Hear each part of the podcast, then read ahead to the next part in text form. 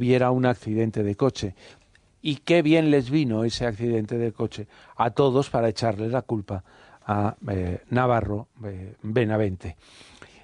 Algo que ocurre y que ha ocurrido eh, con cierta frecuencia en, en algunos casos en los cuales la persona que fallece, aunque sea por muerte natural, es normalmente la que traga con todas las responsabilidades y ya no puede defenderse. Y todos los testimonios cambian y, mm, se dirigen a esa persona que ya... Eh, aquí me suena un poco como a película, que hay que intentar, cuando tienes ese tipo de sospechas o depresiones que te puedan hacer algo, tomar precauciones directamente. Si me ocurre algo, hay esta prueba en tal sitio, hay esta cosa en tal sitio, para que realmente se vea si al final es eh, motivado por eso o no, porque es que, claro, ya gente tiene que guardar las espaldas. Eh, eso, tú ya sabes eso de que eh, la realidad supera ampliamente la ficción. Bueno, pues yo eso lo he visto en montones de películas.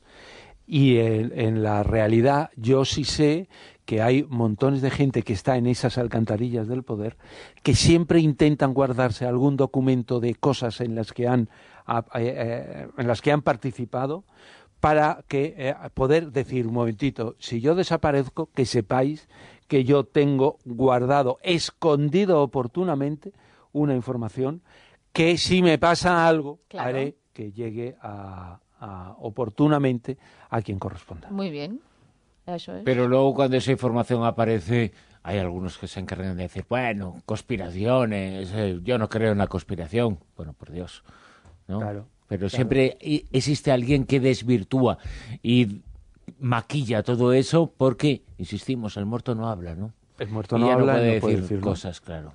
Pero eh, las sospechas de que hay algo, de que hay algo detrás, eh, no nos las quita nadie. Y no nos quita nadie, Fernando Rueda, haberte tenido todas las semanas durante esta temporada, la número 19, aquí en Materia Reservada 2.0, contando cosas, eh, contando secretos, contando con nosotros eh, lo que nadie quiere desvelar, ¿no? Sí, ha sido un auténtico placer, 19 años, parece mentira, lo estábamos pensando antes. Y qué jóvenes. la verdad que qué jóvenes somos y, pensar ya que eh, dentro de poco llegamos al número redondo, al número mágico. A la temporada 20. A la ¿eh? temporada 20, ¿no? Por cierto, Fernando, una de las cosas que mucha gente desconoce y que solamente se cuenta aquí, en la Rosa de los Vientos, es que en el País Vasco existió un servicio secreto, ¿no? Existió un servicio secreto que es el servicio de, de información y que participó activamente en la Segunda Guerra Mundial. Y es la operación inexplicable con la que acabamos eh, tu sección esta noche. Muy bien. Muchas veces hemos hablado aquí del PSOE, la unidad creada por Gran Bretaña durante la Segunda Guerra Mundial para llevar a cabo acciones de recopilación de información en los países de Europa ocupados por los alemanes y posteriormente proceder a atacarles con acciones de sabotaje.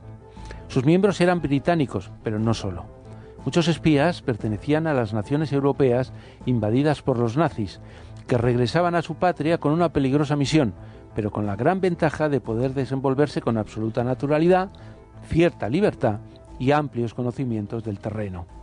Recientemente han sido desclasificados documentos secretos británicos de la época a los que han tenido acceso dos investigadores, Oyarzábal y Tabernilla, que han ampliado la información que teníamos sobre la colaboración del Servicio Vasco de Información con los aliados.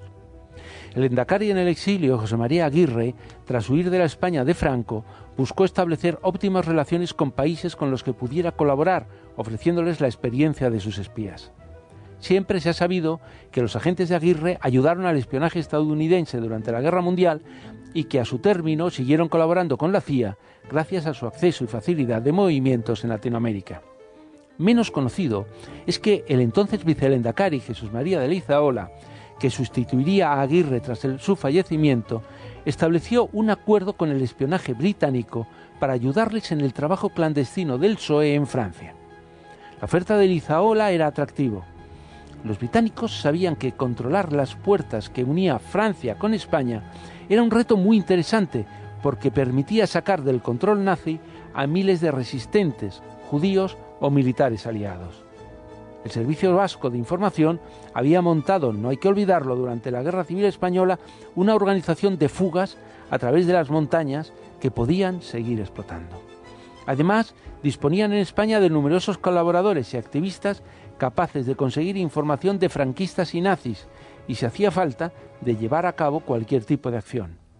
Además, Leizaola estaba en Francia y sus hombres estaban dispuestos a prestar su ayuda al PSOE en sus misiones, como si de un grupo de resistencia se tratara. Como contrapartida inmediata, los británicos se comprometieron a actuar de intermediario para facilitarles la llegada de dinero que Aguirre les mandaba desde Estados Unidos para el sostenimiento del servicio. Además de esas importantes misiones, efectuaron otras muchas. Una de ellas, por ejemplo, fue realizada por Juan Vandrés Jauregui, al que llamaban Punch, que llevó a cabo un sabotaje en la base de submarinos italianos en Burdeos y al que los nazis intentaron pillar sin conseguirlo, pues los británicos le escondieron en Gibraltar. Concluida la contienda, Leizaola fue uno de los muchos españoles que se quedaron decepcionados cuando vieron que los aliados con los que habían luchado para acabar con el fascismo miraban para otro lado y permitían que Franco, con el que habían luchado tanto, siguiera gobernando. Cuántas cosas hay que contar sobre ese servicio de inteligencia vasco, sobre lo que hizo el PNV un poco en esos años. Hay muchísimo, ¿eh? Muchísima información. Yo he estado repasando alguna estos días, ¿eh? Por otra cosa, eh, sobre esa rendición en la guerra de, de Guipúzcoa, de, de mm, Vizcaya. Bueno, pues hay tantas cosas, ¿no? Esos eh, documentos que hablan y cómo incluso ellos, eh, algunos de ellos, patrocinaron y pagaron la el golpe de Estado del 18 de julio. ¿eh? Hay de todo, claro. Sí, sí, sí, sí. Bueno, y de todo nos contarás eh, la próxima temporada en La Rosa de los Vientos. Eh, Fernando Rueda, eh, te desearía felices vacaciones, pero no, ponte a trabajar para allá, para contarnos cosas. Bueno, pero que descanse un poquito, que también lo necesita. Hasta mañana. Descansaré mañana y el lunes me pongo.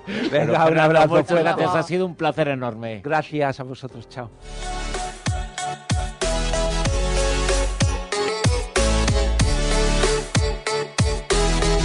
Ya sabéis que tenéis eh, por delante todavía un programa extraordinario que ahora está Amado Martínez en Eureka, que después eh, recibimos con los brazos abiertos eh, porque es un lujo para el programa. Vais a disfrutar muchísimo escuchando a Iván Benítez en los encuentros cercanos, pero ahora os contamos antes de todo ello las nuevas pistas para localizar al personaje oculto de esta noche. Os recordamos que es una mujer que además aparece en los billetes de su país y que su candidatura causó polémica. Pero ahí va nuestra segunda pista. ¿Cuál de ellas fue desacreditada en Twitter? Isabel II, Jane Austen o Harriet Tubman. En rosa.vientos, arroba 0.es o con almohadilla rosavientos, decirnos quién puede ser de las tres. found, found, found the lights. Go Os recordamos Almohadilla Rosavientos en Twitter eh, para participar en el concurso, para hacer eh, cualquier comentario sobre lo que estamos eh, diciendo y contando y explicando durante esta noche. Almohadilla Rosavientos, nuestro correo electrónico rosa.vientos arroba onda cero Atención porque ahora Amado Martínez nos va a contar algo sobre los síndromes más extraños del mundo. Atención a la sección de Eureka esta noche. Eureka.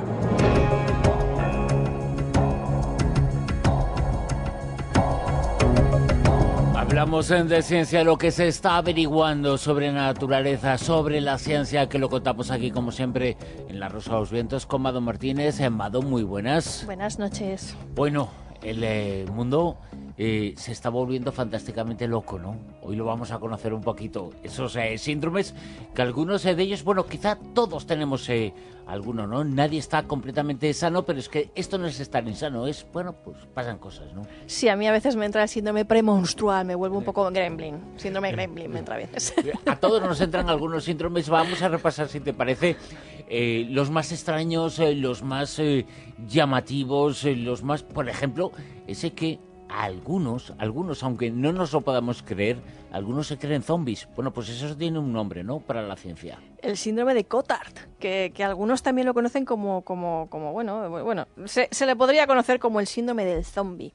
Y, la verdad es que mm, es un trastorno psiquiátrico y mm, bueno, la persona que lo padece eh, se cree que es un muerto viviente prácticamente. Un zombie, vamos. Eh, mm, y, creen además que eso, que, que, están muertos, que sus órganos internos han dejado de funcionar y que se están descomponiendo. O sea, literalmente, por eso es como, como un síndrome muy zombie o el síndrome del muerto viviente perciben además en sí mismos el olor a muerto. O sea, dicen, ay, que parece que aquí huele a muerto y, quiero que soy yo, ¿sabes? O sea, y, bueno, está muy relacionado con, la hipocondria, pero es un caso muy extremo y muy bestia de, hipocondria muy específico, que es uno que se cree que está muerto.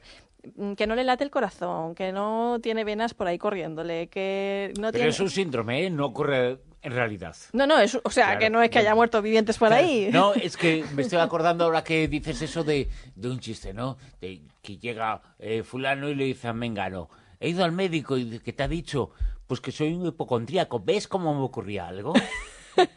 es muy bueno, muy bueno. Bueno, la cuestión es que tú imagínate que te viene uno de estos y te dice que es un muerto viviente, al igual va alguien y se lo cree, ¿no? Bueno, pues sí. Hay una aplicación. El psiquiatra lo necesita el segundo, ¿eh? Ya no, hay una aplicación de móvil incluso para medir si estás preparado para un holocausto zombie. O sea que hay gente que lo está esperando. Sí. El holocausto zombie. Y bueno, además es que eh, estos piensan que, no tienen cerebro, que tienen un estropajo y que eh, incluso sienten los gusanos corriendo por su piel y comiéndoselos vivos. O sea, imagínate, lo tienen que pasar muy mal estas personas.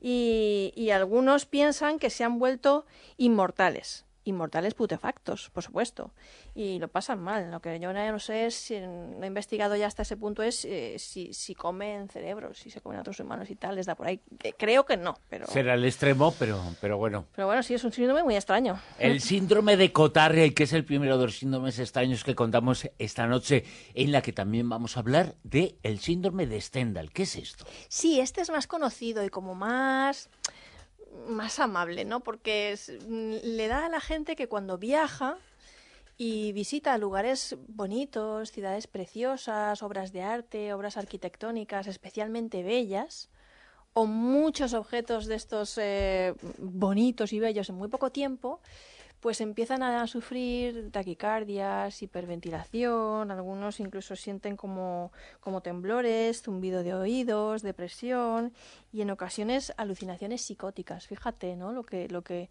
lo que es, lo que es esa esa, esa bruma de, de, belleza que llega a, a, abrumar a las personas y dejarlas en ese estado. Y lo acuñó una psiquiatra italiana en el año 1979 porque se daba mucho en Florencia, especialmente entre los visitantes de la Galería degli Uffici. Yo nunca he estado ahí, pero parece que debe ser un lugar precioso. Y eh, bueno, también se dan diferentes lugares, es un síndrome